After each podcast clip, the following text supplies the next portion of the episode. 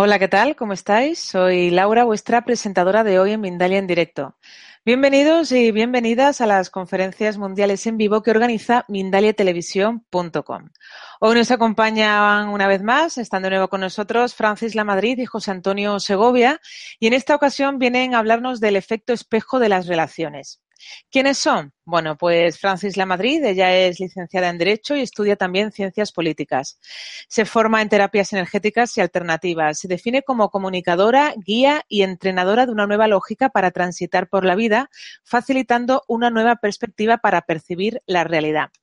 Es divulgadora de la perspectiva del desdoblamiento del tiempo, entrena y acompaña a personas que quieren llevar a cabo un cambio de percepción continuo, partiendo de la base de que la percepción lo es todo. Somos conciencia. Por otro lado, está también con nosotros José Antonio Segovia. Él es diplomado en graduado social y licenciado en ciencias del trabajo. Ha desarrollado labores de inserción sociolaboral y siempre ha estado interesado en el cambio social, así como en el cultivo de la interioridad personal y la espiritualidad. Tiene formación y experiencia en sistema consciente para la técnica del movimiento, antigimnasia, sanación energética y mindfulness. Pues antes de darle paso a nuestros invitados de hoy, quisiera recordaros, como siempre, que en mindaliatelevisión.com podéis ver de manera gratuita miles de conferencias, de entrevistas, de reportajes o de charlas sobre temas como, por ejemplo, la espiritualidad, la salud integrativa, el conocimiento, la evolución o el misterio. Continuamente estamos subiendo a nuestra plataforma temas sobre este contenido.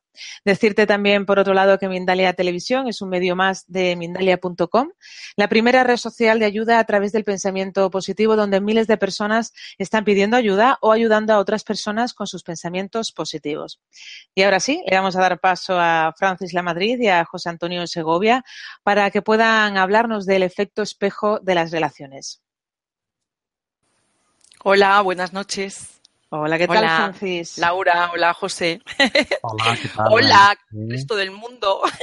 Hola, José Antonio, bienvenidos a los dos. Gracias, buenas noches, Laura, Francis, nada, un placer. Por ahí, por ahí abajo achicharrados estare, estaréis, ¿no? Hace, No, hoy, hoy ole, está un ole, poquito pero menudo calor.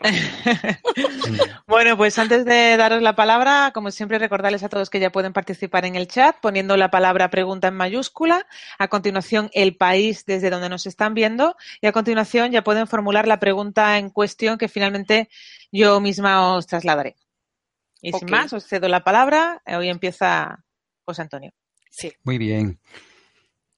¿Qué antes tal, se... amigos, amigas? Iba a decir antes ¿Eh? de que se caiga, Sí, bueno, esperemos que hoy no suceda, no suceda así, que es una broma. que no tengamos, que no tengamos esa, ese, esa circunstancia. Vamos a ver. Hoy decía, amigos y amigas, pues creo que traemos un tema apasionante y además coincide con el programa número 13 de Vida en Punto Cero, que va a ser el que cierre este, este ciclo, esta etapa, y ya veremos lo que depara el futuro, pues para, para su continuidad, ¿no? El, hoy traemos un tema que creo que como los anteriores que hemos estado tratando, sin ninguna duda va a resultar muy apasionante y muy estimulante. Siempre el enfoque que hemos traído a nuestros programas de vida en punto cero es el, el trabajo de la observación, el hacerlo con neutralidad, desde un punto cero, el trabajar o, abordar la perspectiva de la unidad, de la unidad que somos, y a esa unidad, sin ninguna duda, no escapa el efecto de las relaciones espejo.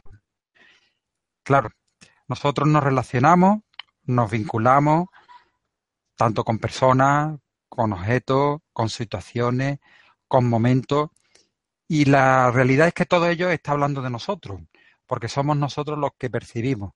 La percepción es algo que también hemos abordado en todos los programas que hemos, que hemos realizado. Y el efecto espejo de las relaciones, sin ninguna duda, la percepción también tiene una importancia primordial.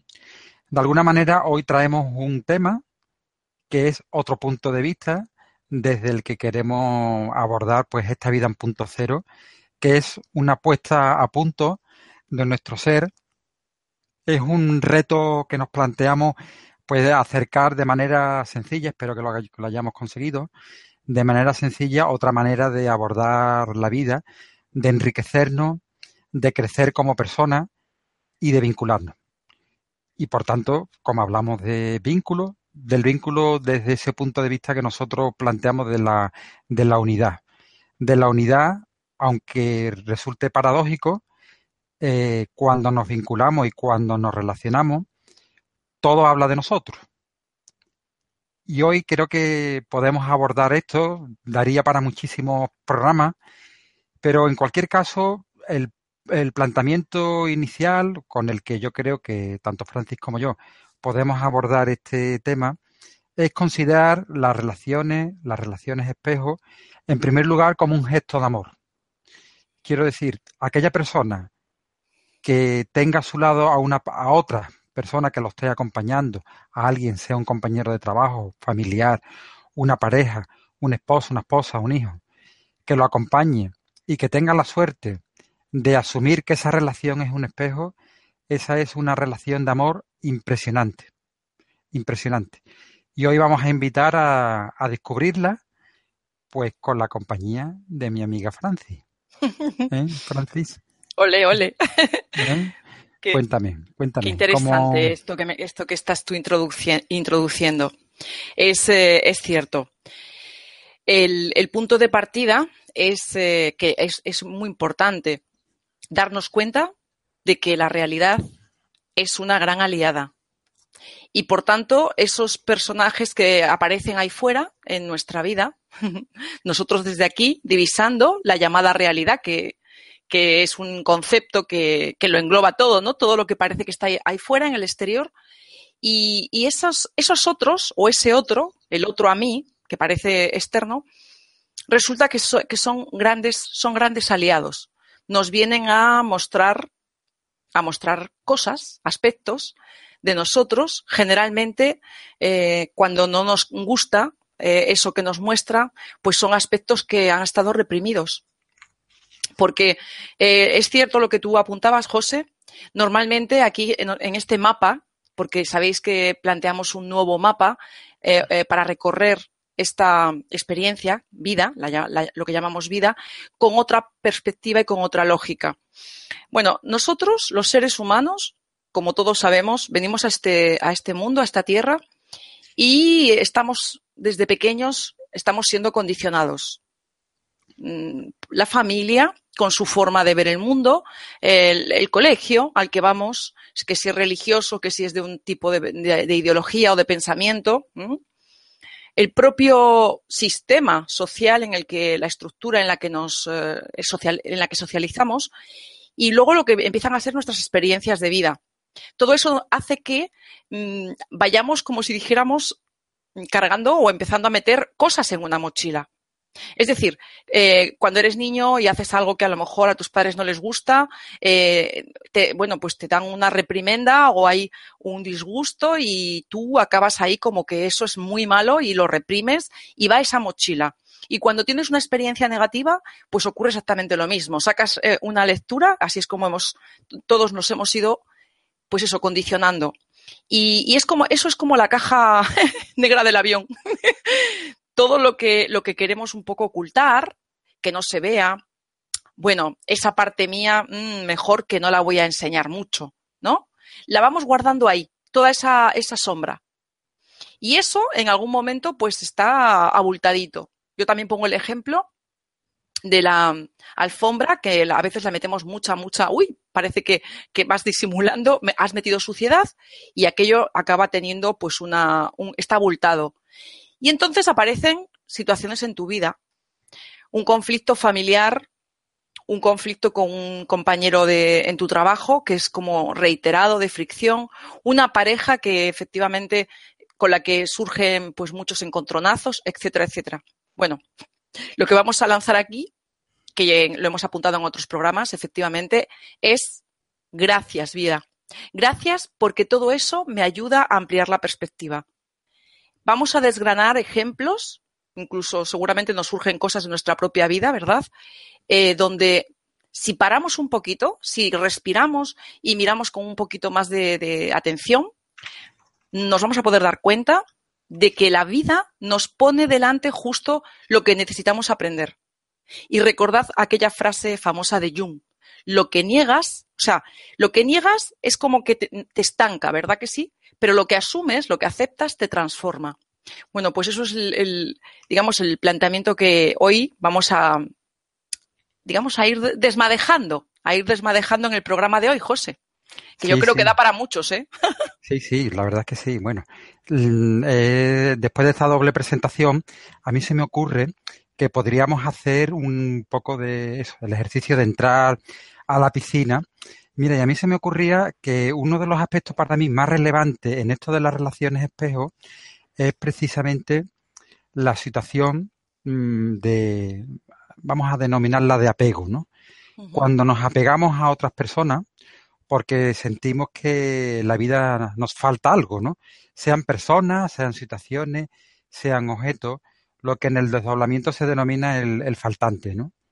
Para mí el faltante es, la, es el, uno de los aspectos más interesantes en, en, lo que respecta a las relaciones espejo, ¿no? Porque claro, de alguna manera, ¿qué me está mostrando a mí cuando yo dependo de una situación para darme permiso, ¿no? Para ser feliz, pues para hacer lo que yo realmente quiera, para tener autonomía, para ser independiente.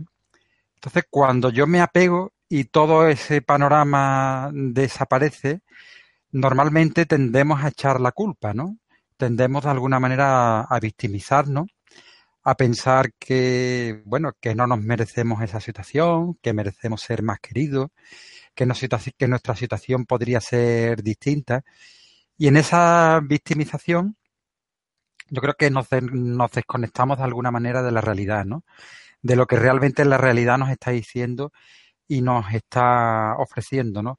Y es un error, ¿no? Es un error el considerar que eso, que lo que nos falta es lo que realmente necesitamos, ¿no? Entonces, para mí esta es la primera prueba de fuego en estas relaciones espejo, porque cuando yo he sentido esa situación, que la he podido sentir como humano, y cuando, pero cuando he tenido la capacidad o la resistencia de mantenerme en ello, de observarlo y de ver qué me estaba diciendo, realmente me he dado cuenta que la situación estaba hablando de mí, ¿no? Estaba hablando de, de mí, de mis mochilas, de cómo yo reacciono ante determinadas relaciones, de cómo yo me valoro, de cómo yo valoro a los demás. En cualquier caso, estaba hablando de mí, no estaba hablando de la otra persona. Y eso a mí me ha verlo así me ha resultado tremendamente útil porque cuando lo ves así, de alguna manera lo estás trascendiendo. Y lo que no se trasciende, pues como venimos reiterando en, anteriores programas, se repite una y otra vez, ¿no? Entonces siempre se nos van a presentar personas de las que creemos que no podemos prescindir, trabajos de los que creemos que no podemos prescindir, situaciones de los que creemos que sin ellos no vamos a ser felices y de alguna manera entramos en un bucle, ¿no? En un laberinto que tú y yo hemos hablado en otras ocasiones y del que parece que no podemos salir, ¿no? Entonces, ese aspecto tan clave, ¿no? De lo que me falta es un aspecto que realmente está hablando de nosotros, porque todo está dentro de nosotros. Otra cosa yo entiendo que esta situación, cuando la vivimos como una falta, realmente el espejo a mí lo que me ha estado diciendo es que he puesto un obstáculo entre la vida y yo, entre mis relaciones y yo, ¿no? Un obstáculo del que me he hecho, pues, de alguna manera dependiente y he ido, pues, enfocándome de manera que no he visto toda la, amplitud, ¿no? Y cuando lo he visto, pues, he descansado, he descansado, he descubierto otro resorte y he descubierto que me puedo vincular en eso que me faltaba, me puedo vincular sabiendo que realmente no me falta. Quiero decir, me pueden dar una negativa a mis pretensiones de relaciones, por ejemplo, sean de, pareja, de amistad, de lo que sea, pero me, me puedo vincular asumiendo que me pueden decir que no a lo que yo quiero, pero eso no me atrapa emocionalmente, ¿no? Entonces, ese primer espejo que me parece a mí, que además es muy común, el cómo vivimos las relaciones, el cómo nos enmarañamos, merecería la pena que lo viéramos como, como ese espejo ¿no? del que tú y yo estamos hablando aquí esta noche. ¿No, Francis? Claro, y es que para eso mm, es sumamente importante estar eh, situados, aquí decimos, en un darte cuenta, en tener un marco de referencia coherente, para, para de alguna manera enfocar no en, referencia externa, ¿eh? cuando nos relacionamos, no con la referencia externa, porque la referencia externa es lo de siempre. Es el, que yo tengo un conflicto con mi vecina o con la de, o la compañera de trabajo y evidentemente rápidamente va a venir el ego, mi personaje, mi personalidad, y, va a venir con argumentos, con opiniones y va, y va a armar todo un, una justificación de que tengo muchas razones para estar molesta porque la otra, fíjate, es esto, es lo otro, es lo otro. Quiero decir con esto que vamos a, lo que os propongo, o los proponemos los dos aquí creo, es que vamos a ralentizar, vamos a, ir como en cámara lenta cuando vemos que nuestras relaciones se, se tornan conflictivas a ver qué es lo que me está hablando eh, esa realidad, qué me está diciendo esa relación, el otro qué me está eh, manifestando, porque es algo, es una proyección mía.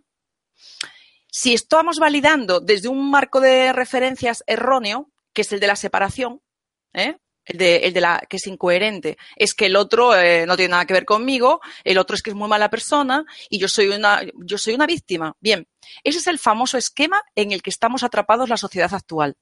Da lo mismo si lo enfocas por el lado económico, por el aspecto político, por el aspecto del asunto de los sexos, hombre-mujer, o de, las, eh, de, los temas de mm, abusos entre, entre parejas o, gente que se maltrata, ¿no? Vale. Esto no es políticamente correcto decirlo, ¿verdad? Porque, bueno, hay grupos de presión que están haciendo valer sus, discursos y sus argumentos.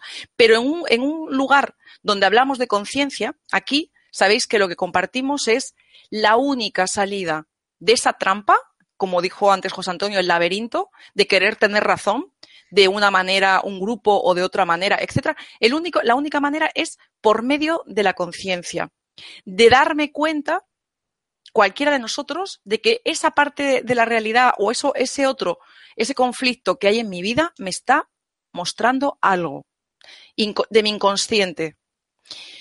Cuando dejo de sostener ese victimismo o, o, esa, digamos, odio, una emoción, digamos, de culpabilizar al otro, etcétera, de división, que eso es incoherencia.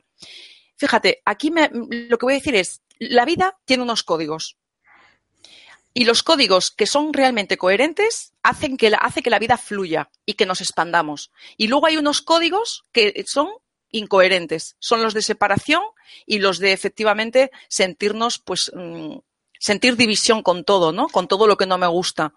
Y esa es la eterna trampa en la que la humanidad todavía, bueno, por ahí hay muchos casos donde vemos eh, ese ejemplo, ¿no? Por lo tanto, vamos, mm, os propongo, vamos a poner, como decimos más veces aquí, en otras ocasiones, el foco dentro. Y cuando tengo mi atención dentro y, vivo desde aquí, en esa observación de la realidad, y observación es poner atención,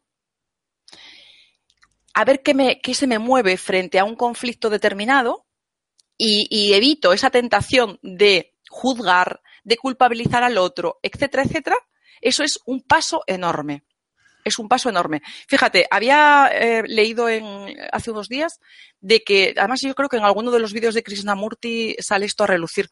Si mantenemos la observación, esa, esa atención de ser el observador frente a lo que está ocurriendo, eh, ahora, aquí, ahora, si la mantenemos unos dos minutos, dos minutos y pico, eso tiene un enorme poder, como si dijéramos, es el mejor disolvente de un patrón inconsciente. Fijaros lo que os digo. O sea, es que son solo dos minutos de estar efectivamente observando.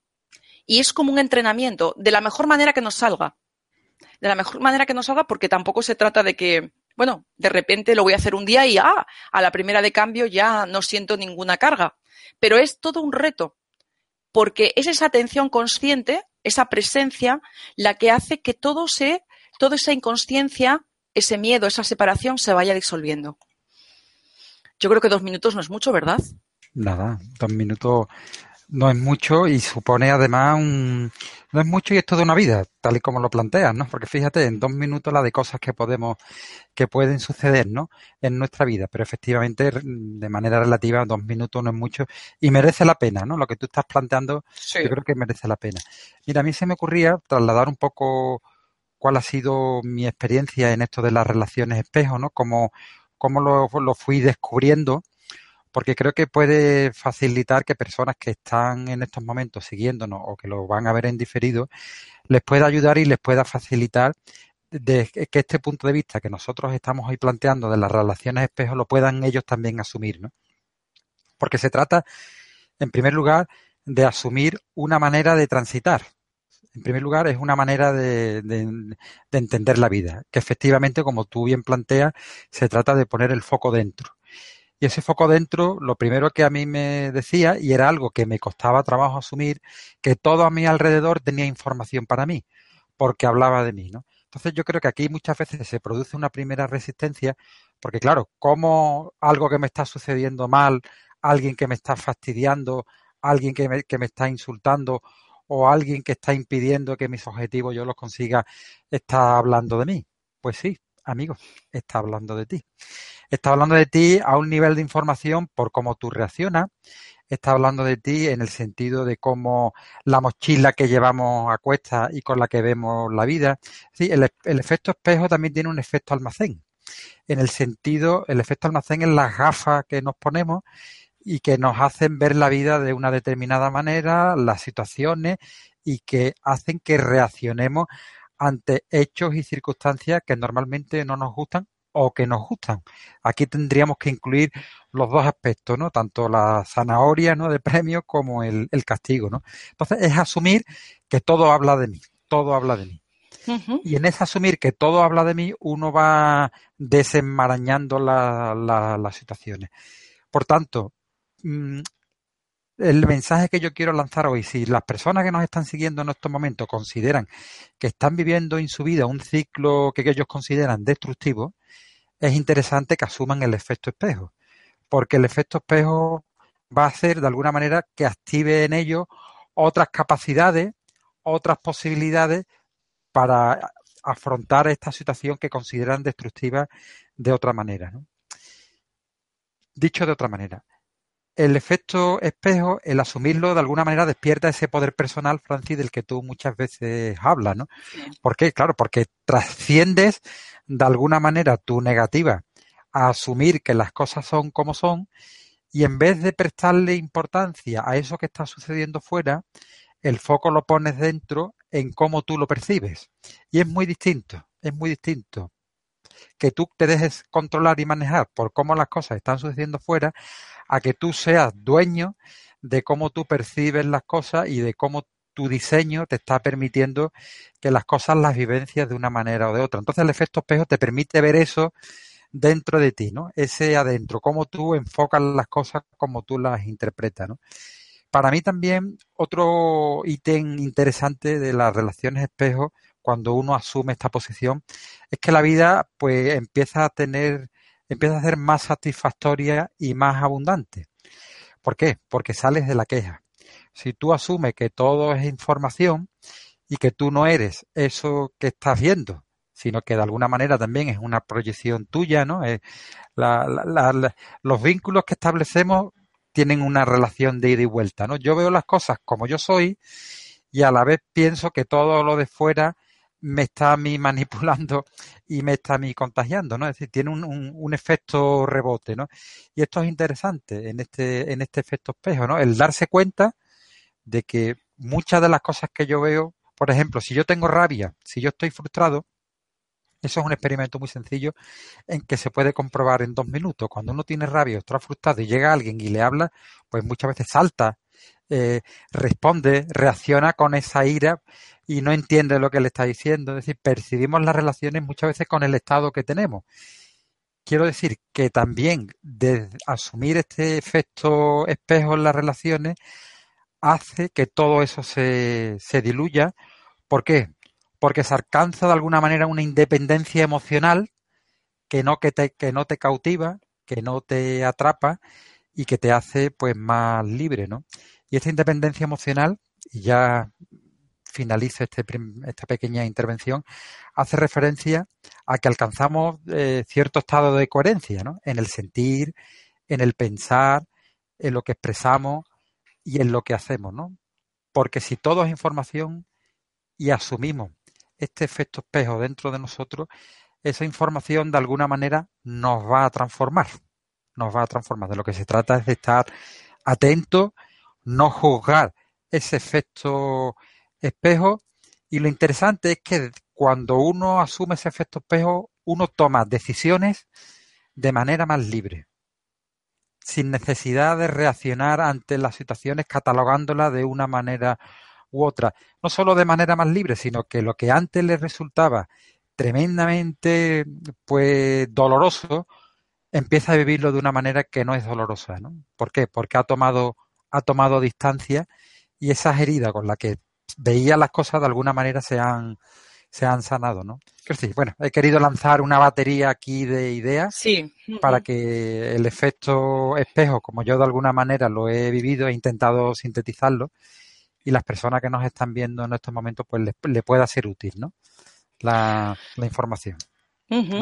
Bueno. pues eh, efectivamente yo diría que como me coloco frente a, la vida desde esta perspectiva, diría que eh, cuando surgen cosas, surgen situaciones, aunque a veces sean efectivamente aparentemente, pues a lo mejor de fricción o sean problemáticas para mis adentros, eh, bueno, siempre me han gustado mucho los retos, tú lo sabes, pero es como, me río un poco y digo, ja, esto viene a completarme. O sea, me, lo digo así. Y a lo mejor dices, es un problema este que se presenta, ¿eh? pues a lo mejor con, en una relación determinada o con un cliente o con lo que sea, ¿no? Pero sí que tengo esa percepción, esto viene a completarme porque yo ya tengo la lógica, tengo ese, ese, ese instrumental, esos recursos para poder hacer eh, alquimia. Y es convertir el plomo, que es la problemática o el conflicto, ¿no? En oro, que es conciencia. Fíjate, eh, quería también, bueno, recordar que cuando yo era así jovencita, me llamaba mucho la atención las personas, eh, yo recuerdo una chica que iba al instituto conmigo, que había que tocarla así, bueno, como con pinzas, porque era súper susceptible. Yo decía, pero no entendía, ¿y por qué eh, todo le puede parecer mal? A ver cómo se lo dices, porque, ¿eh? Vale.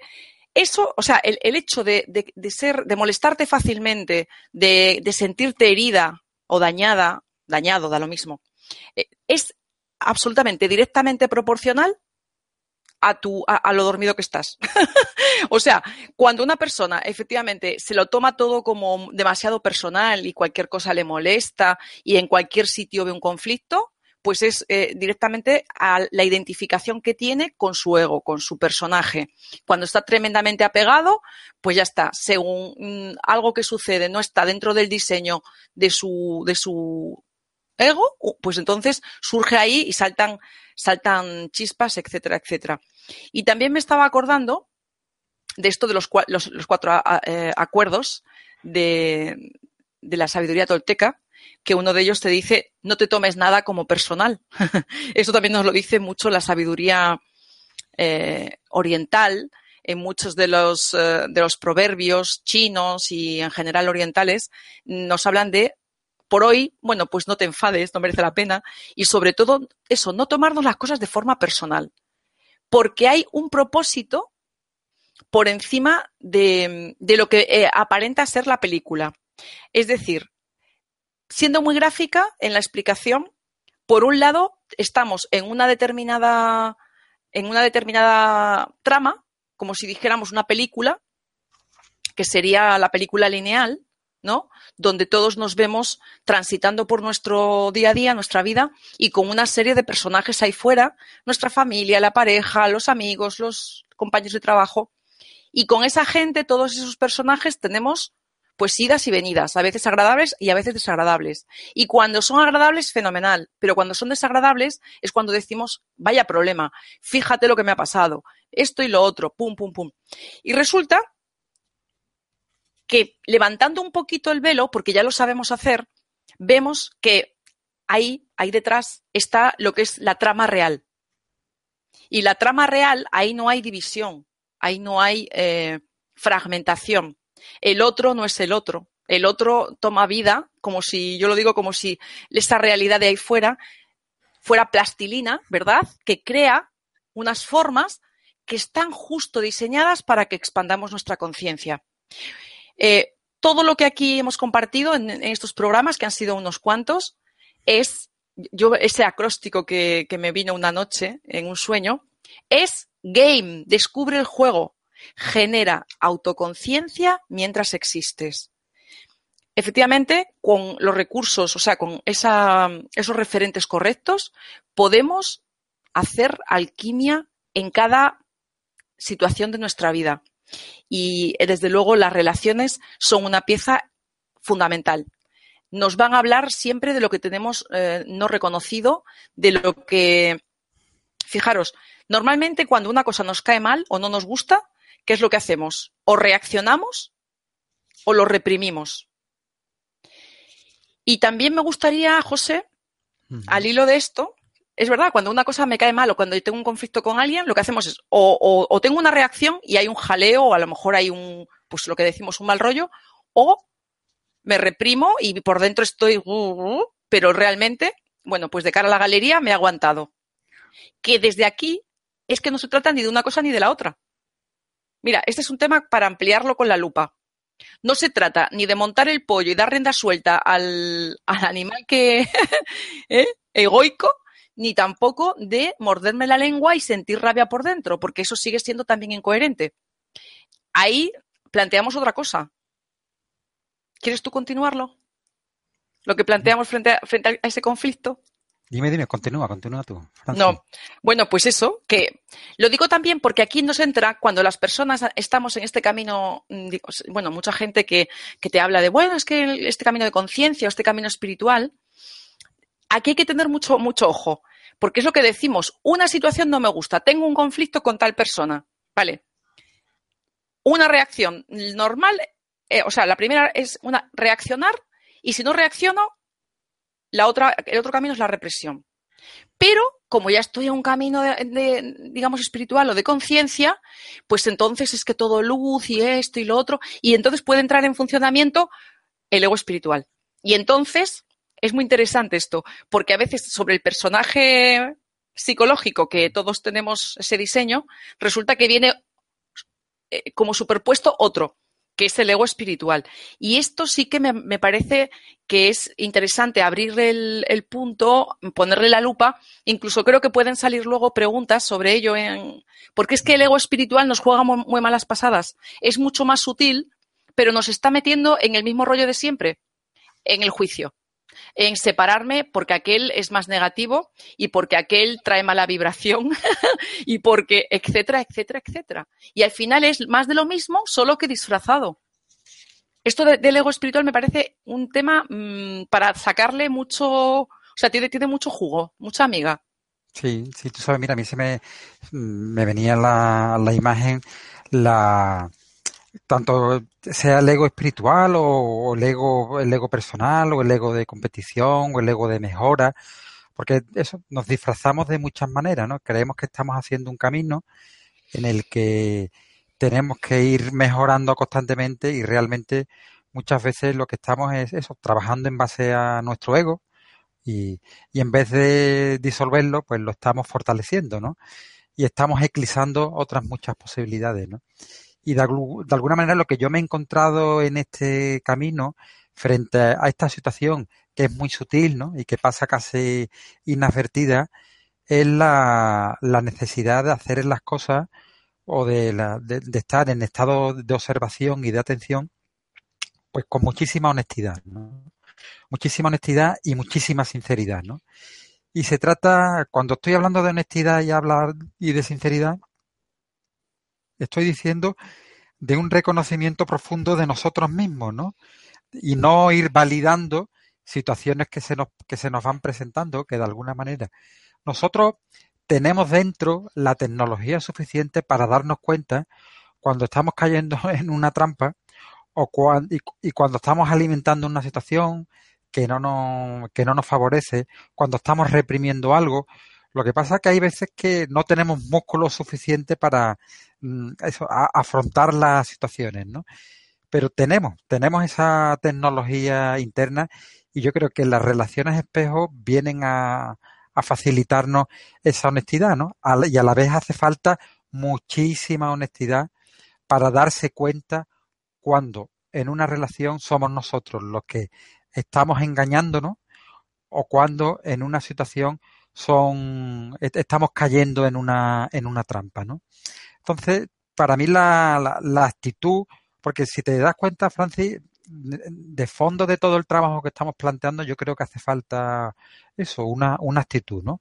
No solo un asumir, que lo hemos dicho, y para mí la actitud clave para no fortalecer esos falsos egos es de alguna manera la honestidad, ¿no?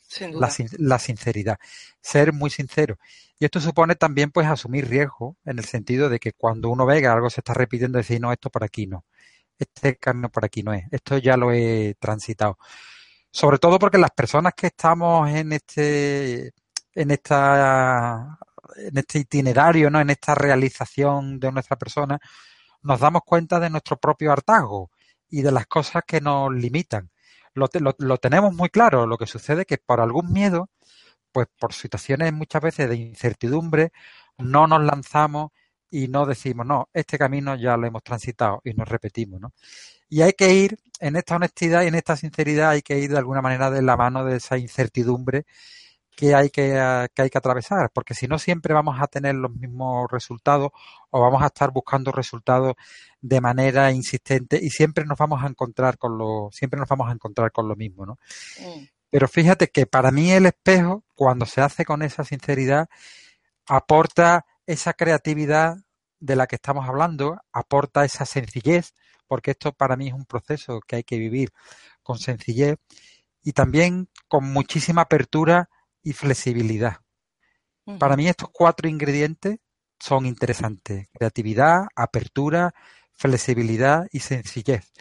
Y si, si, se asume el efecto espejo que tenemos en las relaciones y uno decide transitarlo, este tipo de, de, de, comportamiento va a ir surgiendo solo. No se trata de que uno se lo proponga, sino que va a ir surgiendo porque la óptica va a ir cambiando y uno va a ser pues más transparente y es de lo que se trata. Y en esa transparencia, esos falsos egos desaparecen, porque los egos hacen mucha referencia a no querer ser transparente, precisamente, ¿no?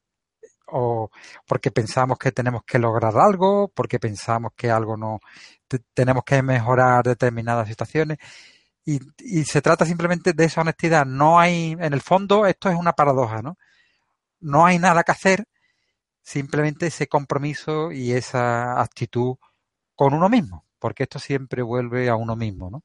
No vuelve a hacer nada en el exterior. Y el exterior de alguna manera se va a ir cambiando. Se va a ir cambiando. Sí, sí, desde luego. El, exterior, eso que llamamos realidad, que es la palabra del mm. millón. Cuando te dice la gente, es que yo soy realista, digo, anda, pues mira a ver qué realidad estás proyectando, ¿no? Bueno, eso que tú estás diciendo, vamos, la honestidad es fundamental para, para que esto, para salir de este laberinto, para salir de esa rueda constante que es muy aburrido, la verdad. Y, desde luego, con esa otra palabra, que ese concepto es que es ni más ni menos que aceptar. Y aceptar es, es, es necesario hacerlo con honestidad.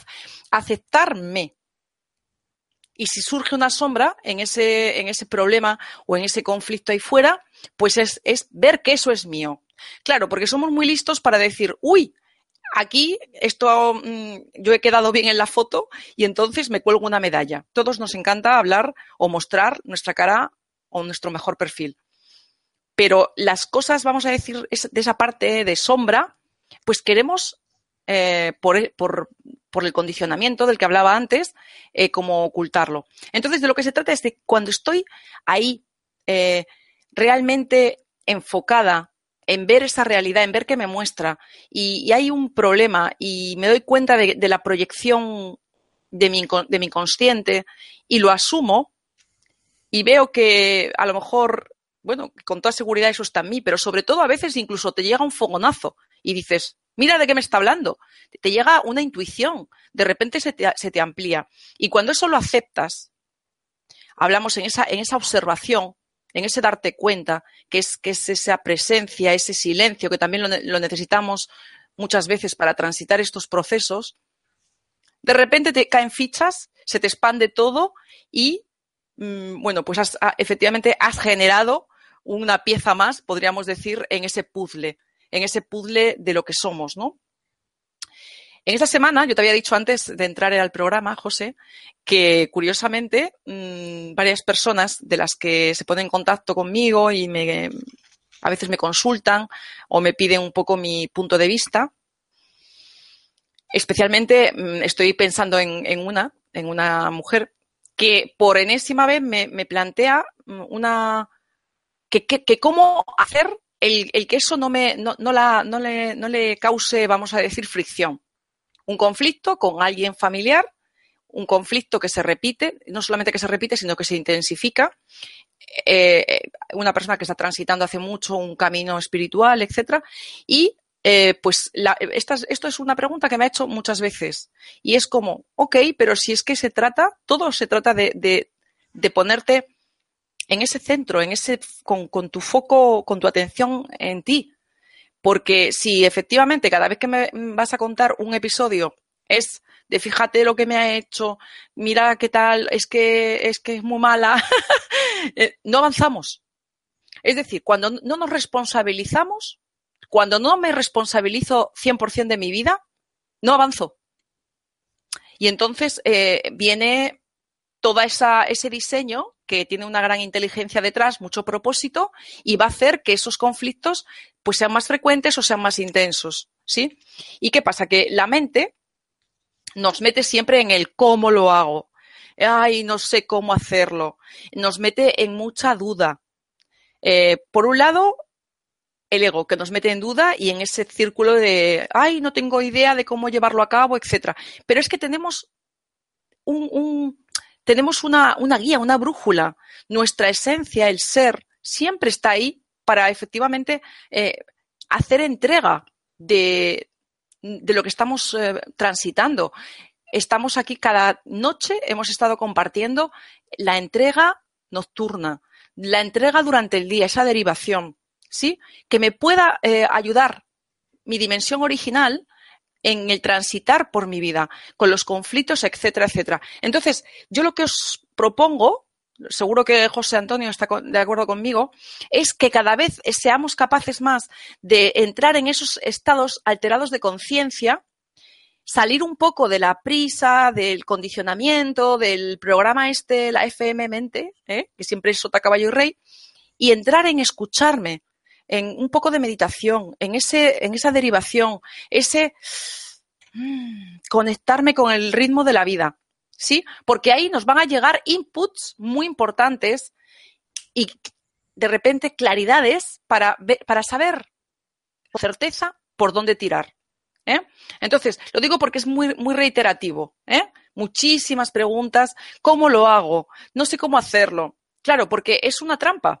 La mente dice, ah, ya me enteré. ¿Lo he pillado ya? Pues no. No, porque no se trata de eso, no es una cosa para intelectualizar, no es un dato más, es una experiencia para hacer carne esa nueva percepción. Es muy importante, lo hemos dicho también en algún otro programa, porque la realidad informa. y como la realidad informa, ya digo que no se trata ni de mm, aumentar los datos que conozco ni nada por el estilo. Se trata de que realmente me ponga disponible para ver qué parte de mí ¿eh? se me viene a mostrar con esa relación espejo o con ese conflicto.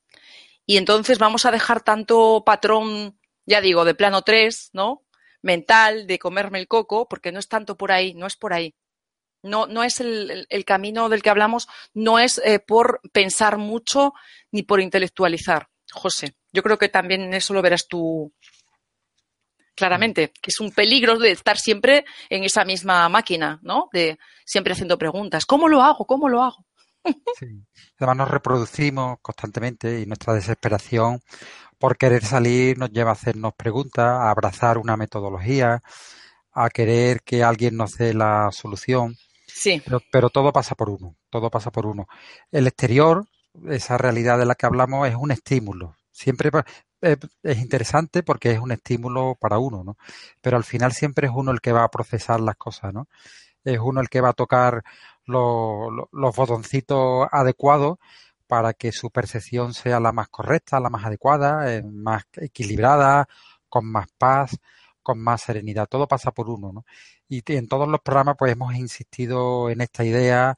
Eh, tratando, sea el tema que hayamos tratado, siempre hemos insistido en esta idea, ¿no? Que todo pasa por uno, por ese adentro del, desde el que nosotros no, nos expandimos al mundo, ¿no? En el que nosotros transitamos las experiencias de la vida. Solo que hemos ido poniendo el acento de manera parcial, ¿no? Pero al fin y al cabo hemos estado hablando, entiendo yo, de, de lo mismo. Sí de lo mismo, siempre, ¿no? Porque hoy hablamos de las relaciones espejo, estamos hablando de, de los vínculos, de cómo nos vinculamos, y es mm, para mí un aspecto súper apasionante, ¿no? El, vínculo, porque muchas veces nos consideramos que estamos separados de los demás, de nuestros enemigos, de nuestras experiencias más dolorosas, pero todos sabemos que de alguna manera esas experiencias dolorosas pues tienen que suceder, tienen que pasar tienen que pasar por nuestra vida. Otra cosa es como nosotros nos las, nos las tomamos, ¿no? Porque claro, en un plano únicamente lineal, ¿no? Sin estar conectado con esa divinidad o con esa esencia o con esa profundidad que tenemos, bien, vamos a vivir desconectados y las cosas nos van a caer siempre como un jarrón de agua fría, ¿no? Pero cuando asumimos esas relaciones espejo, esa mirada desde dentro, las relaciones con los demás van a ser un gozo, van a ser una satisfacción, van a ser una fuente de aprendizaje para nosotros, van a ser un conocimiento. El acudir a una cita que nos resultaba eh, de alguna manera eh, pues como desquiciante, desbordante, la vamos a vivir con alegría, porque es un encuentro con nosotros mismos. Siempre las relaciones espejo va a ser un encuentro con nosotros mismos y ojo que necesitamos a los demás, pero, pero porque los demás estamos vinculados a los demás, somos, tenemos esa dimensión vincular, ¿no? Entonces, para mí, el, el, el que asumamos esto es importante. Mm, y cuando hacemos la misma pregunta tres veces y no lo captamos, es porque tenemos que asumir el, el proceso en soledad.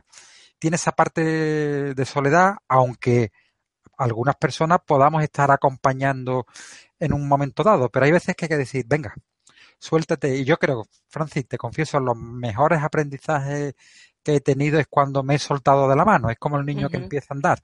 Claro. Que, que, cree que no sabe, que cree que, lo, que el padre le tiene que ayudar, que es la madre, pero no, hay que soltarse de la mano y hay que, que caminar, ¿no?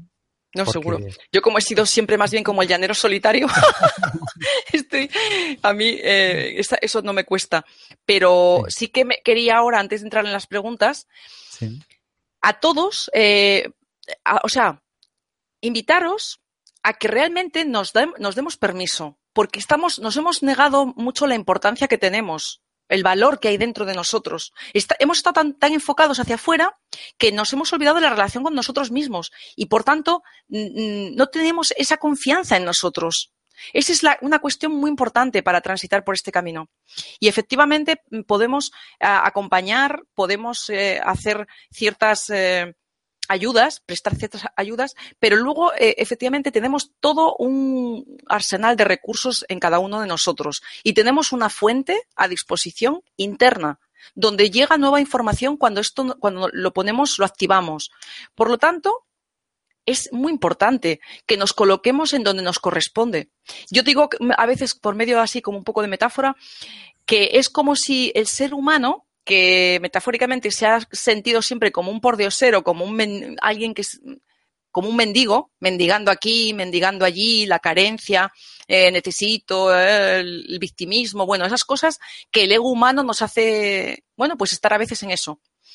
Y ese, ese mendigo, como un cuento de estos de Walt Disney, que ha estado por ahí, por las calles y pidiendo y la caridad, viviendo de la caridad, un buen día aparece un carruaje y le dicen a ese mendigo que es el hijo del rey y que tiene sangre real y que le están esperando en palacio, que han descubierto por fin dónde estaba. Bueno, pues al ser humano es lo mismo. Se trata de comunicarle a cada uno de, de a cada persona que está por ahí ¿eh? y que ya está, disponible, que, que, efectivamente es, tiene sangre azul, que tiene todo un potencial ahí a, disposición, que ya está bien de ser eh, pues unos pobres, de, de considerarnos uh, víctimas y de considerarnos, o sea, porque eso nos, nos mantiene alejados de nuestro poder personal.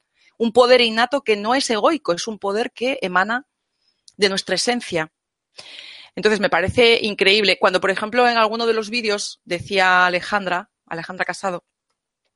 Eh, eh, a veces hay que encontrar ese punto, ¿no? Que es como si dijéramos el término medio entre humilde pero soberbio. o sea, humilde porque no soy nada, pero también soberbio porque lo soy todo. ¿eh? Ese punto. Y ahí podemos conectar con, con, nuestra plenitud, con confianza en, en, estar aquí, en escucharme, etcétera, etcétera. Y yo lo que noto en muchísimos seres humanos es que no, están, no han conectado con su fuente interna. Entonces siguen preguntando a ver qué gurú, a ver qué otra persona, a ver qué tal, a ver qué cual. Y eso no es que tiene, tiene su sentido, ¿no? A veces, pero vamos a ahorrar tiempo, porque ahora mismo hay mucho camino para ir cada vez más veloces a este cierre de ciclo. ¿eh? Yo creo que merece la pena dejar ya de dar vueltas y vamos al grano, que es a retornar, José. Vamos a retornar. Me parece perfecto. Que tenemos una, un plan muy chulo. ¿eh? Va a ser una. O sea, una, la vida desde el propósito es absolutamente belleza. Es mm, efectivamente conectar con una, una, forma de incluso de ganarte la vida que tiene otro color. Tú, tú hablaste antes de la creatividad. Estar en nuestro centro y con esa conexión, escuchando a mi fuente, nos, nos llena de sentido y desde luego despierta nuestro poder creativo. ¿Quién no quiere vivir así? Eso sí, al sistema no le gusta. el sistema en el que estamos metidos no le gusta, porque los seres humanos con estas características, ya despiertos, o al menos un tanto, no son manejables, no son, ya no, no son seres aborregados. Por favor, corred la voz. Vamos a, a ver si cada vez somos más, mayor número, la avanzadilla de esta humanidad. ¿eh? Bueno, y nada, nos vamos a las preguntas, ¿no? Sí, me parece bonita. La de Laura, donde la. Aquí la Aquí estoy, aquí estoy. Hola. Hola. Gracias, como siempre, por toda la información que siempre compartís con nosotros. Y antes de, que pasemos a la primera pregunta, como siempre, recordarles a todos que Mindalia es una ONG sin ánimo de lucro y que tiene dos objetivos fundamentales. Uno, ayudar a difundir el conocimiento humano y dos, impulsar la solidaridad planetaria por todos los medios. Ya sabéis que justo debajo de este vídeo, en la descripción escrita, podéis encontrar toda la información que necesitéis sobre Mindalia o Mindalia Televisión. Bien para suscribirte a nuestro canal de YouTube o recibir recordatorios bien para hacerte voluntario o voluntaria de Mindalia o bien para hacer una donación económica a la ONG Mindalia si es así como lo deseas. Y ahora ya, sí, sin más, vamos a pasar a la primera pregunta.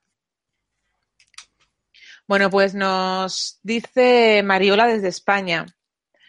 Si esto es aplicable a todas las situaciones de la vida, el tema del espejo, entonces, ¿qué porcentaje de las situaciones que vivimos son responsable o responsabilidad de los demás? Por ejemplo, estoy esperando a que me llamen de una bolsa de trabajo de educación en la que por puntuación estoy la primera, pero siempre surge algo para que no me llamen. ¿Qué lectura puedo hacer de esto? Bueno, ¿quieres contestar tú, José, o comienzo yo? Venga, ya que te has arrancado. bueno, yo nada, es porque puedas, digamos, recuperar tiempo de, del. Bueno, pues mira, yo lo que diría, lo que lo, le, le, es como si es Mariola. Mariola, Mariola, sí. Mariola. Ok. Bueno, pues vamos a ver. El porcentaje, o sea, el porcentaje de, que yo tengo, digamos, de responsabilidad en mi vida es, es total. Es total. Y efectivamente, si hay ahí una, una, un patrón que se manifiesta, cada vez que hay, hay resultados y nunca acaban de, de, darse positivamente, es que hay algo ahí que está bloqueando. Yo ahí incluso me preguntaría, Mariola, si realmente quieres estar en ese puesto. 100%. Porque a veces creemos que sí y después descubrimos que aunque desde el punto de vista de la seguridad y de la supervivencia parece que sí, que nos da, por otro lado una parte nuestra no quiere estar. Entonces, lo que puedo decirte es que todo lo que tienes en tu vida y lo que, y lo que se manifiesta, como a mí me ocurre en la mía, desde luego habla de mí. Por lo tanto, los demás se trata de que también asuman lo suyo, pero lo de los demás es cosa de ellos. Nosotros, cada ser humano, ya en este camino de despertar, sí asumimos que mm, todo lo que nos rodea en, cuanto a situaciones, eh, relaciones, resultados de oposiciones, mmm, hablan de nosotros, ¿de acuerdo? Y ante eso que me estás comentando, yo ahí identifico que hay algo como que está bloqueando. Por lo tanto, tú tienes que, en, en, en autorreferencia, con, tu referencia interna, escucharte. ¿Realmente quieres ese puesto? Contéstate. Pero honestamente, ¿eh? Porque a lo mejor una parte tuya sí, sí quiere la seguridad que da el puesto, pero otra, sin embargo, lo detesta. Vete a saber. Escúchate, ten una conversación contigo. O tal vez hay un miedo.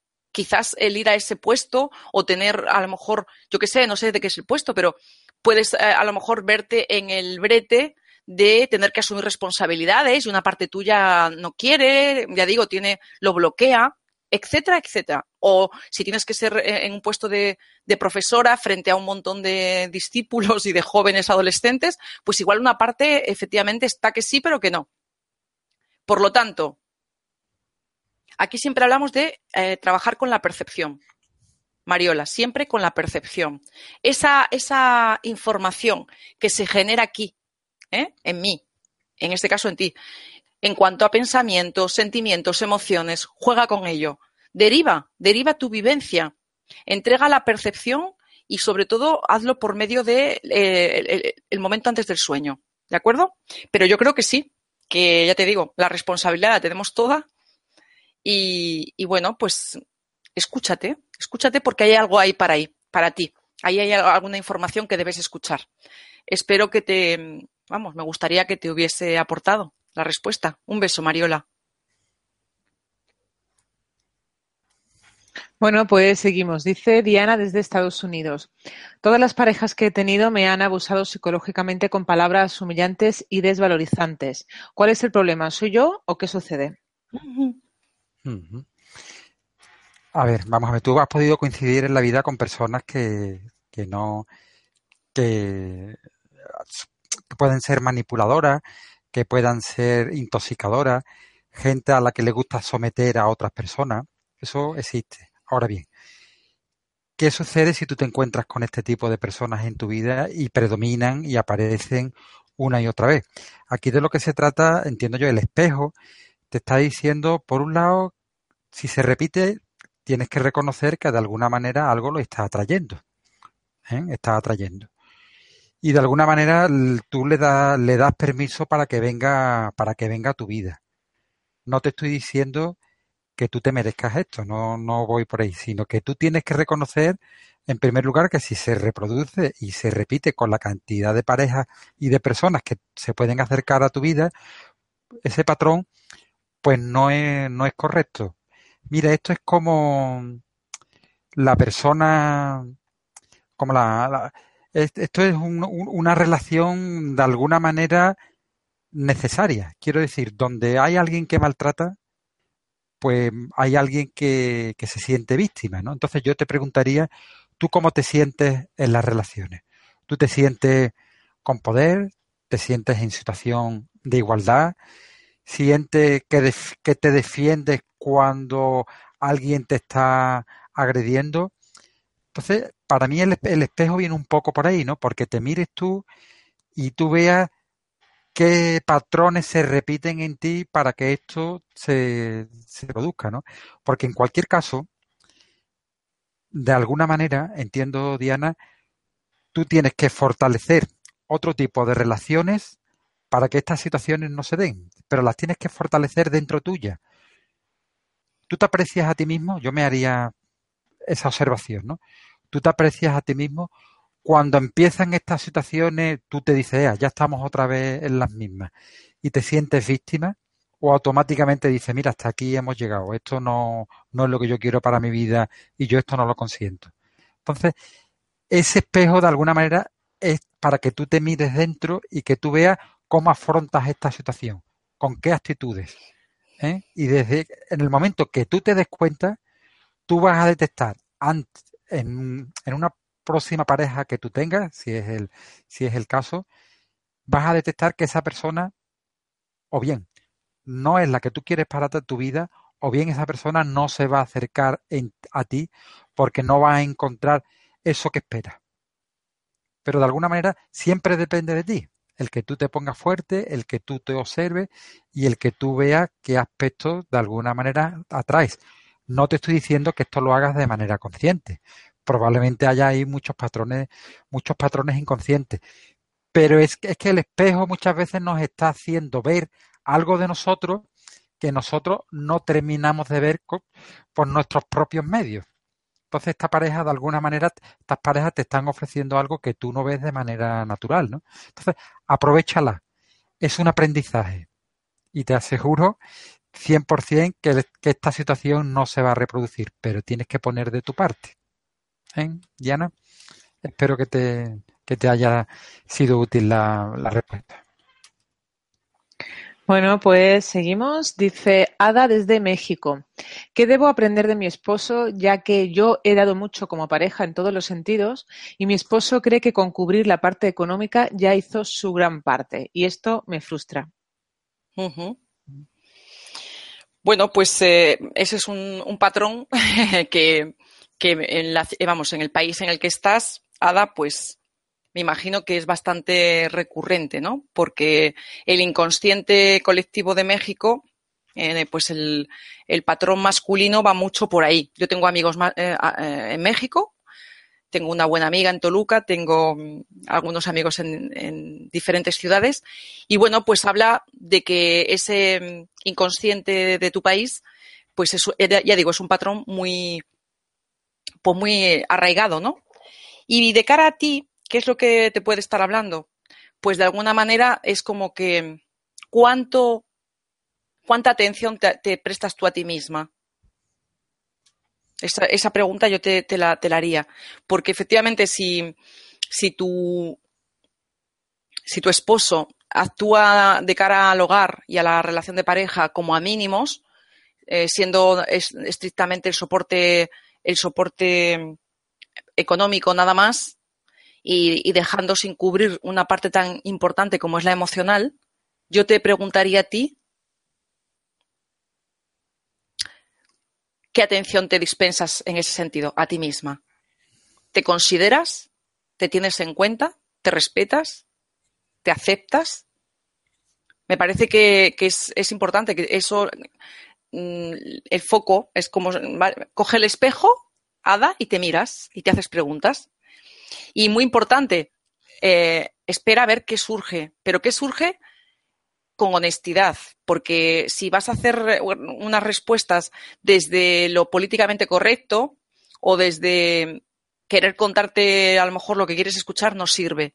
Es algo que te nazca mm, genuinamente y que sea y que huela a pura honestidad, ¿de acuerdo? Porque evidentemente normalmente eh, los conflictos ¿no? con la pareja, pues mira, o bien, si por ejemplo yo considero que mi pareja es egoísta, ¿eh?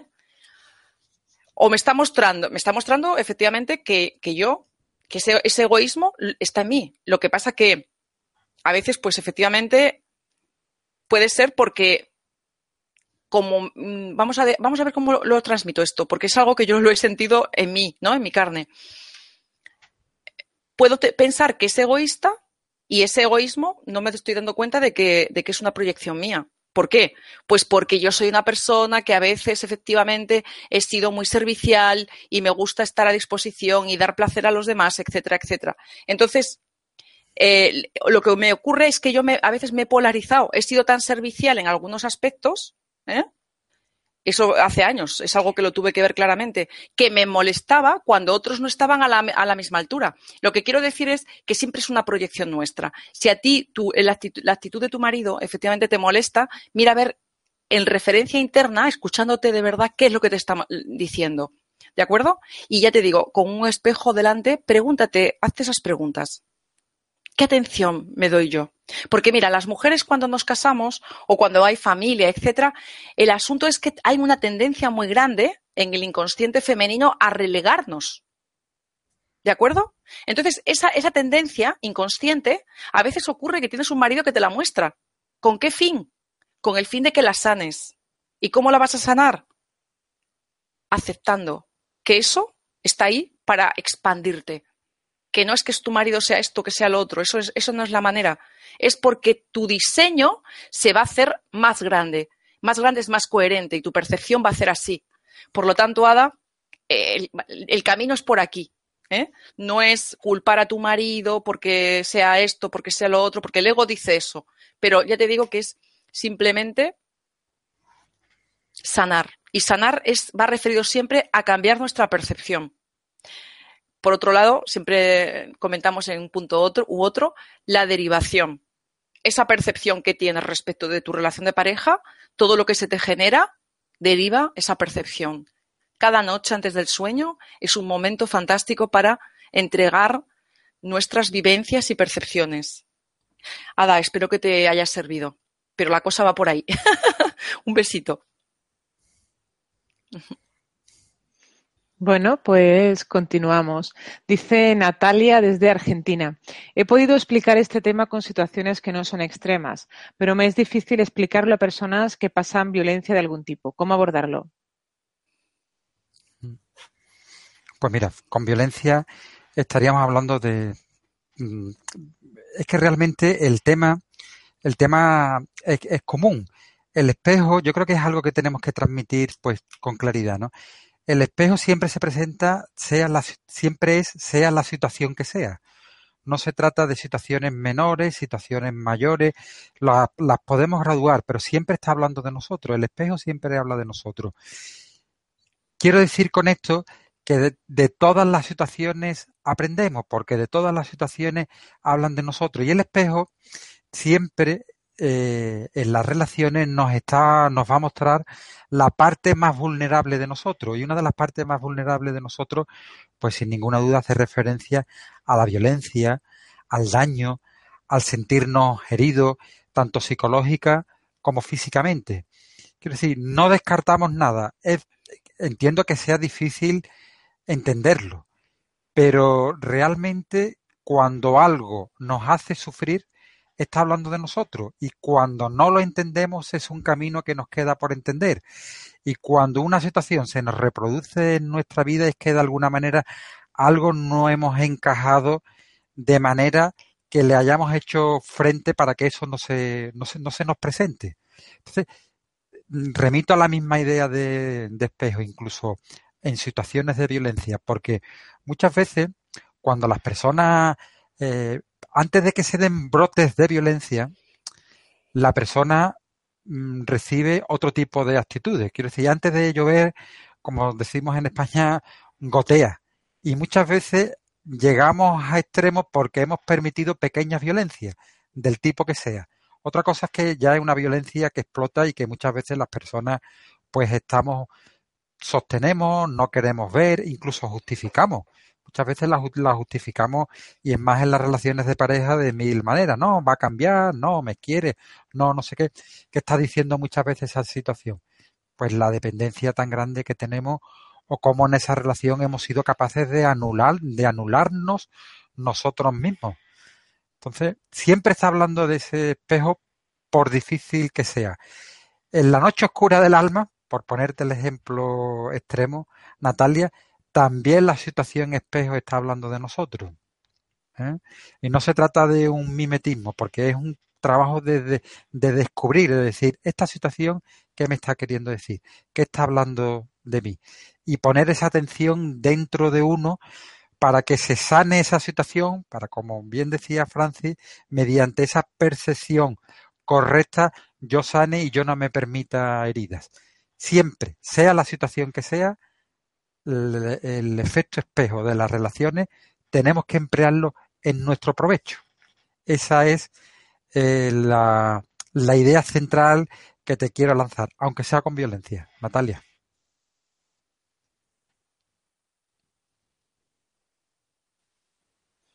Bien, pues continuamos con Inés desde Argentina. ¿Cómo nos puede ayudar el doble cuántico para superar el efecto espejo? Bueno, pues vamos a ver. El doble, eh, este que es, nuestra, somos nosotros en otro tiempo, eh, en lo que puede ayudarnos siempre es en esa percepción, en esa percepción que tenemos en cada una de las relaciones en donde detona pues el conflicto. ¿eh? Porque cuando las relaciones fluyen dulcemente, pues no nos hace falta tanto. Estamos felizmente y, bueno, pues contentos con, con cómo va todo. Pero efectivamente cuando se detonan problemas, todo se refiere a la percepción. Nosotros, de lo que hablamos en el programa de hoy, es de darnos cuenta de que ese, esa fricción con una persona en cualquiera de las relaciones que tenemos eh, está hablando de una proyección nuestra inconsciente, o sea, de nuestro inconsciente. Por lo tanto, en lugar de acordaros, Inés, acuérdate que siempre decimos, cuando efectivamente quedamos atrapados en una visión eh, incoherente o de separación, de dualidad, ¿qué ocurre? que imagínate, tengo un problema con mi pareja, mi marido, que me maltrata o que me da pues malas contestaciones, algo tan común que hoy estamos aquí además mm, contestando a preguntas de ese tipo. Si efectivamente me victimizo, si lo vivo como él es él y qué malo es y lo que me hace y yo pobre de mí, que encima que soy una buena mujer y que estoy en casa y hago todo, si yo lo, tomo desde ese punto de vista de tremenda separación y valido los pensamientos de ese tipo, evidentemente va a ir, van a ir en picado mis emociones, porque hemos explicado aquí siempre que en base a los pensamientos que yo me creo y con los que me identifico, mi emocional va a ir, si tiene que ir para abajo, va a ir para abajo, las emociones se atrapan, me lleno de, pues eso, de mm, tristeza, de desvalorización, de que poco valgo, etcétera, etcétera, etcétera. Y eso también pasa luego, por, por consiguiente, a nuestra biología. Por lo tanto, ¿cómo me puede ayudar, eh, bueno, el doble? O si quieres, nosotros hablamos de la derivación y hablamos de una derivación al origen. El, el, origen es la dimensión, yo la llamo así también porque me parece muy, me parece muy gráfico. Somos seres multidimensionales, ¿eh? Somos el ser que efectivamente tiene diferentes frecuencias, diferentes velocidades, nuestro ser, y con lo que vamos a establecer un cambio de información es con nuestra dimensión fuente. Por lo tanto, bueno, si tú lo quieres, si tú quieres hablar del doble, el doble estaría en, un plano que no es el plano, digamos, del origen, el absoluto, sino un plano que es el plano del alma. Y yo creo que eso quizás le puedes dar otra miradita pero efectivamente la derivación, la entrega previa al sueño es fundamental para cambiar mi percepción en las relaciones que tengo conflictivas. Por ponerte un ejemplo, es fundamental porque todo el tiempo en esta perspectiva trabajamos con la percepción, desde el punto de vista de que soy percepción, somos conciencia. Por lo tanto, voy a permitirme que mi conciencia se expanda con la ayuda, con la ayuda de esa dimensión, del origen. Inés, deriva. Tienes un montón de vídeos y indaga, tira del hilo. Hay otra forma, tenemos un montón de recursos para expandir nuestra percepción y, despertar cada vez más. Guapa, espero que te sirva. Bien, pues continuamos. Dice Betsabe desde Suecia. El efecto espejo proyecta lo que, debe, lo que debo cambiar en mí a través de producir incomodidad o irritación en mi interior. ¿Cómo puedo interpretar correctamente ese efecto? Mm, muy bien. Pues mira, el efecto espejo no tiene, no es algo lineal. No es algo que digamos A es B, ¿no? No es una, no es una ecuación matemática. ¿Por qué? Porque no es una porque estamos hablando de personas, estamos hablando de sujetos. Entonces, de lo que, de, lo que se trata de que cuando se te presente una, una situación incómoda, conflictiva, mm, Claro, lo plantamos en términos de incomodidad o de conflicto porque son las situaciones más apremiantes que tenemos, pero puede ser cualquier situación, algo que me moleste, incluso algo que me agrade. Todo tiene un efecto espejo porque todo habla de nosotros. El espejo es algo en el que nos miramos y vemos aquello que nosotros no somos capaces de ver por nosotros mismos. Entonces, desde ese punto de vista, tienes que tener, amigo saber esa apertura, ¿no? Tener el compromiso de que todas las relaciones que en, la que en las que tú te desenvuelves tienen un efecto espejo en ti. Entonces, cuando tú sientas dentro de ti algo que te está provocando una relación del tipo que sea, tú obsérvala. Obsérvala porque eso es información que te está hablando y, y va a un nivel un nivel bastante profundo y tú vas a ser el que vas a ir encajando las piezas porque tú vas a ser el que va a decir, bueno, pues esto que me está sucediendo tiene relación con esto que me sucedió la otra vez. O esto tiene relación con cómo yo siempre reacciono ante las mismas situaciones. O tiene relación en el concepto que yo tengo de la violencia.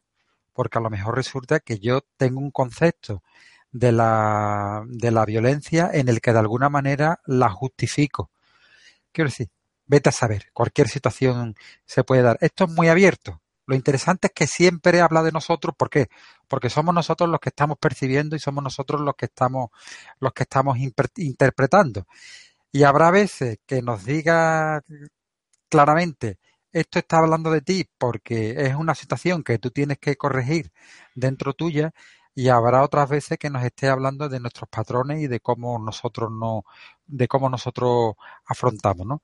Pero siempre, siempre, siempre habla de nosotros y de aquello que no vemos para nuestro crecimiento y para nuestra sanación y para nuestra mejor percepción. Quédate ahí. Cuando intentamos indagar en las cosas, nos perdemos, porque nosotros, las personas, no somos lo que conocemos, somos los conocedores. Fíjate, no he, querido hacer un trabalengua, ¿no? Queremos conocer las cosas, tener claro todos los conceptos, tener claro todos los detalles, ¿no? Y nosotros somos los que tenemos que conocer, somos los que tenemos que crear los conceptos y explicarlos, no los conceptos nos explican a nosotros. Entonces el efecto espejo hace referencia a ti como conocedor, para que tú te conozcas y ya te irán encajando las piezas. Ya verás tú cómo el efecto espejo siempre, siempre, siempre habla de ti. A ese nivel. Nada, amigo Besabé. Un saludo para nuestros amigos suecos, que me encanta que me sigan llegando preguntas de, países tan, tan, tan dispares del mundo, como Estados Unidos y en esta ocasión Suecia. Pues sí, venga, vamos a seguir ahora España. Esta te parece, es un poquito más cercano, ¿no? bueno, eh, Shaisha Yogi, creo que es el nick. Y dice, ¿cómo nos enfrentamos entonces a nuestro ego espiritual? bueno, pues eh, procurando que, como dicen en, o sea, procurando que no se nos cristalice. ¿eh? Vamos a ver, yo antes ponía el ejemplo porque es muy común cuando eh, se comienza en este camino de cambio o camino pues espiritual, cada uno por donde le resuena. Eh, hay que tener mucho ojo porque fácilmente sobre el personaje que traemos en la mochila, ¿no? Ese mm, personaje psicológico con el que nos hemos venido eh, identificando, se superpone otro personajillo que es de esta, pues eso, de esta índole, como si dijéramos de que todo ve luz, de que todo es buena vibra, de que todo lo, soy positivo, etcétera, etcétera. El ego espiritual mm, es un personaje que se ve muy a menudo y que lo que hace es que habla de todo, de lo positivo y de la luz, niega la sombra, niega la oscuridad, la mala vibra, niega cualquier, digamos, cosa de carácter negativo. Yo he, dicho aquí en alguno de los eh, programas que es muy común eh, escuchar a personas que te dicen, no, yo me esfuerzo mucho en ser positivo. vale, pues no se trata de eso. No se trata de negar, eh, se trata de, de ser. Entonces, de fluir y de aceptar la vida tal cual se me presenta. Y cuando tengo un día malo o cuando efectivamente a lo mejor me encuentro algo mal mm, porque pillé un catarrazo o porque tengo cualquier situación en mi vida, la transito desde esa aceptación. Eso es caminar en, ese, en esa comprensión, en esa honestidad, en, esa, en ese asumir realmente. Y el ego espiritual, pues si le, le, le permites, le das entrada, lo que haces es que te cargas otra capa más de personaje pues eh, ficticio. Con lo cual vas a tener pues mucho más condicionamiento y vas a, bueno, a seguir dando vueltas en, una dinámica que, bueno, pues no te permite conectar tanto con tu esencia. ¿De qué manera puedes, eh, puedes ir más ligero? No identificándote con ese condicionamiento, con ese, con ese personaje. O sea, no hay que, hay que abrazar solamente la luz ni lo positivo porque la vida tiene de todo. Entonces, el, planteamiento es caminar y fluir con lo que se me presenta. esa es la fórmula. Lo que me carga y lo que me fricciona, siempre acabamos en lo mismo, a derivar. o sea, no validar no validar, eh, no creerme, no identificarme con los problemas que la vida me, lanza, que son todos para generar conciencia, pero no me engancho con ello. ¿Y qué significa eso? Pues que sé que todo es para bien, todo es para expandirme. Entonces ya no entro en ese juego de esto es bueno, esto es malo. ¿eh? Asumir la vida tal cual se me presenta. Esa frase que tanto me gusta de Sergi Torres. Hemos venido a amarlo todo. Eso es a lo que hemos venido. Y ahí no hay ego que se resista, acaba disolviéndose todos los egos. Por lo tanto, vamos a dejar ya de tanto juicio y tanta polaridad. ¿De acuerdo? Porque lo que juzgamos desde el ego como negativo resulta que son bendiciones que nos vienen a completar, que nos permiten retornar a casa. Os ruego que abramos entre todos la percepción porque lo que trabajamos en nosotros lo que disolvemos en nuestro ego, vamos a decirlo así, estamos eh, transmutando el gran inconsciente colectivo. Así que, mucho ánimo. Shaisa, ¿vale? Besos. Bien, pues continuamos eh, en esta ocasión desde Panamá. Mm, es un link, un nick, perdón, yo creo, porque es, es link. Entiendo que es un nick. Sí. Eh, Dice, ¿por qué al finalizar una relación, aceptarla y pensar que ya está sanada, esa persona regresa? ¿Cómo lo interpreto desde la teoría del espejo? Ah, pues mira, yo creo que tú mismo has dado la clave. Dice, planteas una relación, entiendo que conflictiva, que se sana y que luego regresa. Bueno, pues fíjate en ese momento en el que has sanado, qué es lo que ha sanado, qué es lo que ha sanado de ti. ¿eh? Quiero decir, algo que se sana perfectamente se puede restablecer. Algo que no se sana cuesta más trabajo restablecer o se restablece con muchísimas dificultades y reproduciendo siempre los mismos esquemas, ¿no? Fíjate que para mí más que una pregunta creo que has hecho una observación interesante, ¿no? A tener en cuenta.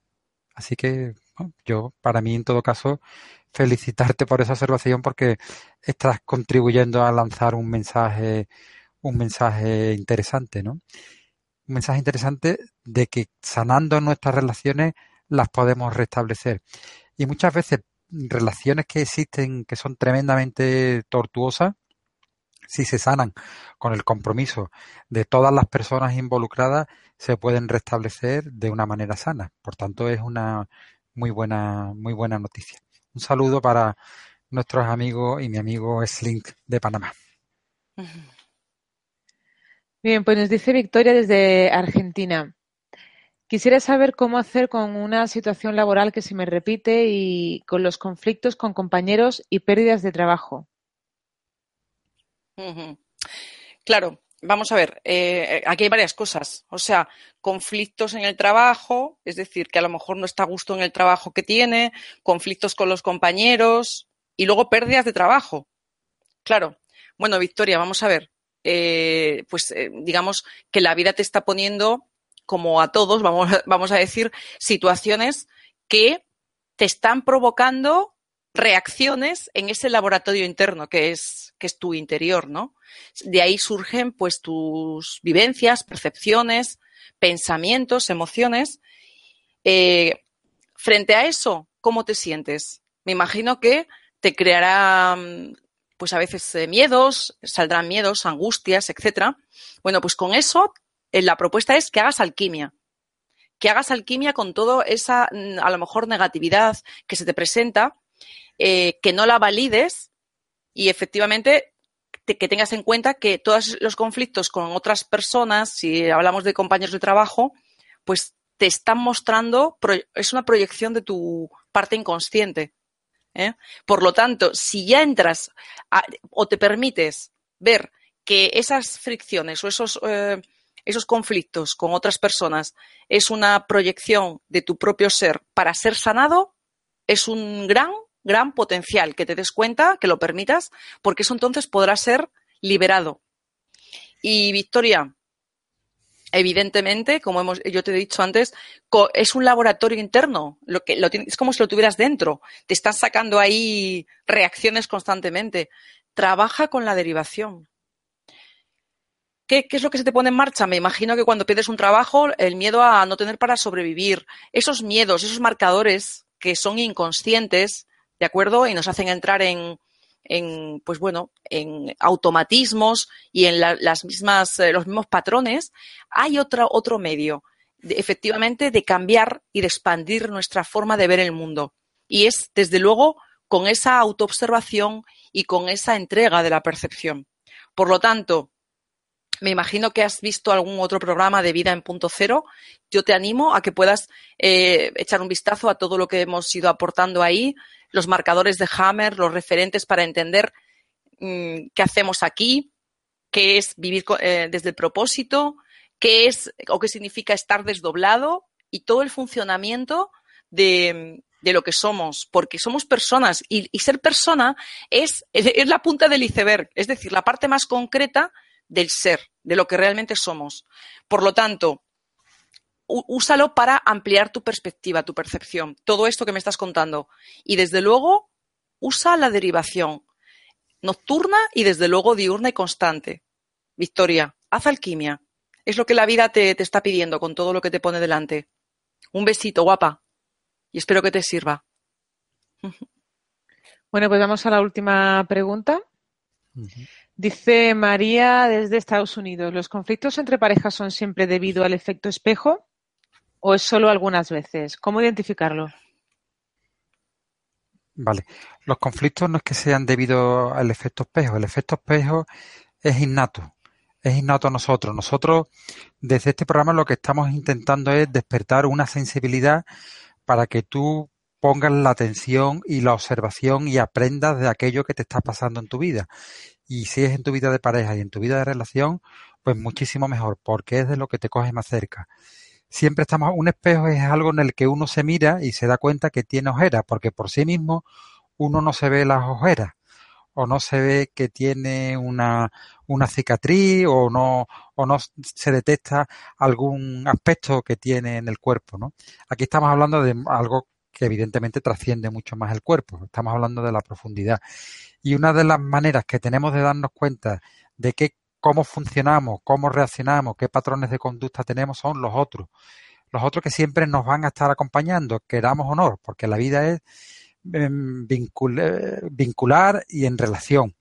Por tanto, el efecto espejo siempre se va a estar produciendo. No es y el efecto espejo estamos haciendo referencia a que asumas eso, que lo veas que te dejes permear por ese efecto para que tú mm, descubras aquello que tú no ves de ti mismo y que va a ayudar, te va a ayudar a crecer, te va a ayudar a cambiar tu percepción, a ser mejor, si se puede interpretar así, reduciendo muchísimo el, el mensaje, ¿no?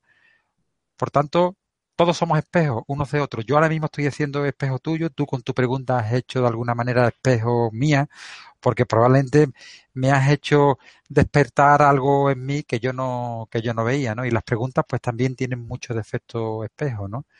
Aprovechemos los efectos espejos, no huyamos de ellos, porque todo, todo, todo, todo, y esta es la buena noticia, y a la vez la noticia no tan buena, todo, todo, todo habla de nosotros y de nuestra alquimia, como bien ha dicho Francis, y de cómo podemos hacer que las situaciones muten dentro de nosotros, porque todo muta dentro de nosotros. Y no quiere decir que tengamos que estar en una situación que no nos gusta de manera permanente. No estamos hablando de eso. No. No estamos hablando de que haya que consentir cualquier situación. No resignarse. Pero sí, pero sí estamos diciendo que todo tiene un aprendizaje y con ese aprendizaje pues probablemente vas a ser más libre para tomar cualquier tipo de decisión porque te vas a dar cuenta en este efecto espejo de cuáles son tus ataduras emocionales que las ataduras emocionales son las que más pesan en todas las relaciones y cuanto más afectividad hay más atadura emocional ¿no? y se puede tener una relación perfectamente sin que la atadura emocional nos condicione podemos ser emocionalmente activos sin que eso nos vuelva personas pasivas en las relaciones, ¿no? Entonces, es lo que hoy hemos hecho es una invitación a asumir una manera de entender las relaciones porque nos va a ayudar a entendernos a nosotros mismos. Ese es el, el mensaje que te puedo lanzar, amiga. Bueno, pues Laura, hemos llegado, hemos llegado al final, exacto. Gracias, como siempre, por, vuestra participación y por todo lo que compartís con nosotros. Han sido muchas las personas que se han unido desde lugares de, de muchísimos lugares, quiero decir, vaya, España, Estados Unidos, Suecia, Panamá, Argentina, Chile. Gracias, gracias de verdad por estar ahí, por acompañarnos, porque vuestra participación es muy importante. Ya sabéis que esta conferencia la podéis ver de nuevo en mindaliatelevisión.com, bien para repasar conceptos o para compartirla en vuestras redes sociales. También en mindaliatelevisión.com podéis ver la programación de las próximas conferencias de Mindalia en directo. Y ahora le vamos a dejar unos segunditos a nuestros invitados para que puedan despedirse. Oh, sí, porque, jo, nos da penita de que es el último programa de la temporada. Bueno, en septiembre volveremos, Laura, pero mm, bueno, ahí estaremos un placer ¿eh? compartir contigo, con Celia, con, Mindalia en general, con todos eh, los, eh, telespectadores, vamos a decirlo así, con mi amigo José Antonio. Ha sido una, ha sido un placer el, caminar todos estos días que hemos estado todos los jueves aquí. Mm, yo muy feliz, muy contenta por todo lo que efectivamente me ha supuesto. Me he expandido día a día en este lugar con todos vosotros. Y bueno, pues feliz. Quiero compartir también, antes de despedirme, que estaré la semana que viene en, Chile. Voy a estar allí impartiendo también algunas conferencias y compartiendo esta perspectiva, que ni más ni menos es un lugar para eh, transitar de otra forma en, en la vida, para empoderarnos y efectivamente cambiar el mundo cambiando nosotros. Así que seguiremos todos de la manita y bueno, en septiembre más y mejor y muy feliz. muy contenta. José Antonio. Pues muy bien, pues nada, muchísimas gracias a Laura, a Franci. Ha sido un placer compartir con vosotras esta experiencia, con todos los telespectadores de tantísimos países del mundo. Hoy el mundo para mí es un lugar más acogedor, es más pequeño, ¿no? Porque el tener la experiencia de personas que te preguntan desde, o tienes ocasión de compartir bien porque te pregunten, bien porque te manifiesten su sabiduría, porque muchas de las preguntas eran preguntas muy sabias, a mí me hace pues, ver el mundo de otra manera, ¿no? Mm, decir simplemente que he intentado, me he abierto un canal en muchas ocasiones, ¿no? He intentado dar lo, lo mejor de mí, lo he hecho con entusiasmo siempre mirándome para adentro, mirando también para adentro de las personas con las que hemos interactuado, que si he contribuido a hacer la vida un poquito más sencilla, pues me alegro y que si es así, que no se olviden de compartirlo. Así que un placer enorme. Bueno, pues muchísimas gracias a los dos. La verdad que estoy segurísima de que la gente ha aprendido un montón. De hecho, el chat eh, os manda también muchos muchos besos, mucho amor y que, ojalá que nos podamos encontrar de nuevo. Muy bien. Claro que sí. Eh, así que, bueno, yo desde mi parte también digo que, ha sido muy grata la experiencia con vosotros y he aprendido mucho y estoy segura, como digo, Qué rica eres que la gente del chat eh, también. Bueno, y toda la gente que no participa en el chat, pero que, estoy segura de que, de que nos sigue, ¿no? Así que nada, gracias de verdad, gracias de todo. Qué rica. Laura Cuchicuchi. Laura Cuchicuchi. Bueno, pues nada, a todos los, de, los, que nos estáis ahí esperando y siguiendo, recordaros que en mindaliatelevisión.com, debajo de este u otros vídeos, en la descripción escrita, podéis encontrar más información sobre Mindalia y Mindalia Televisión para informaros de próximas conferencias en directo y recibir recordatorios para haceros voluntarios de Mindalia o para hacer una donación económica a la ONG Mindalia, si es así como lo deseáis. Y nada, de nuevo, gracias por estar ahí y nos vemos en la próxima conferencia de Mindalia en directo. Gracias. Chao. Hasta pronto. Chao.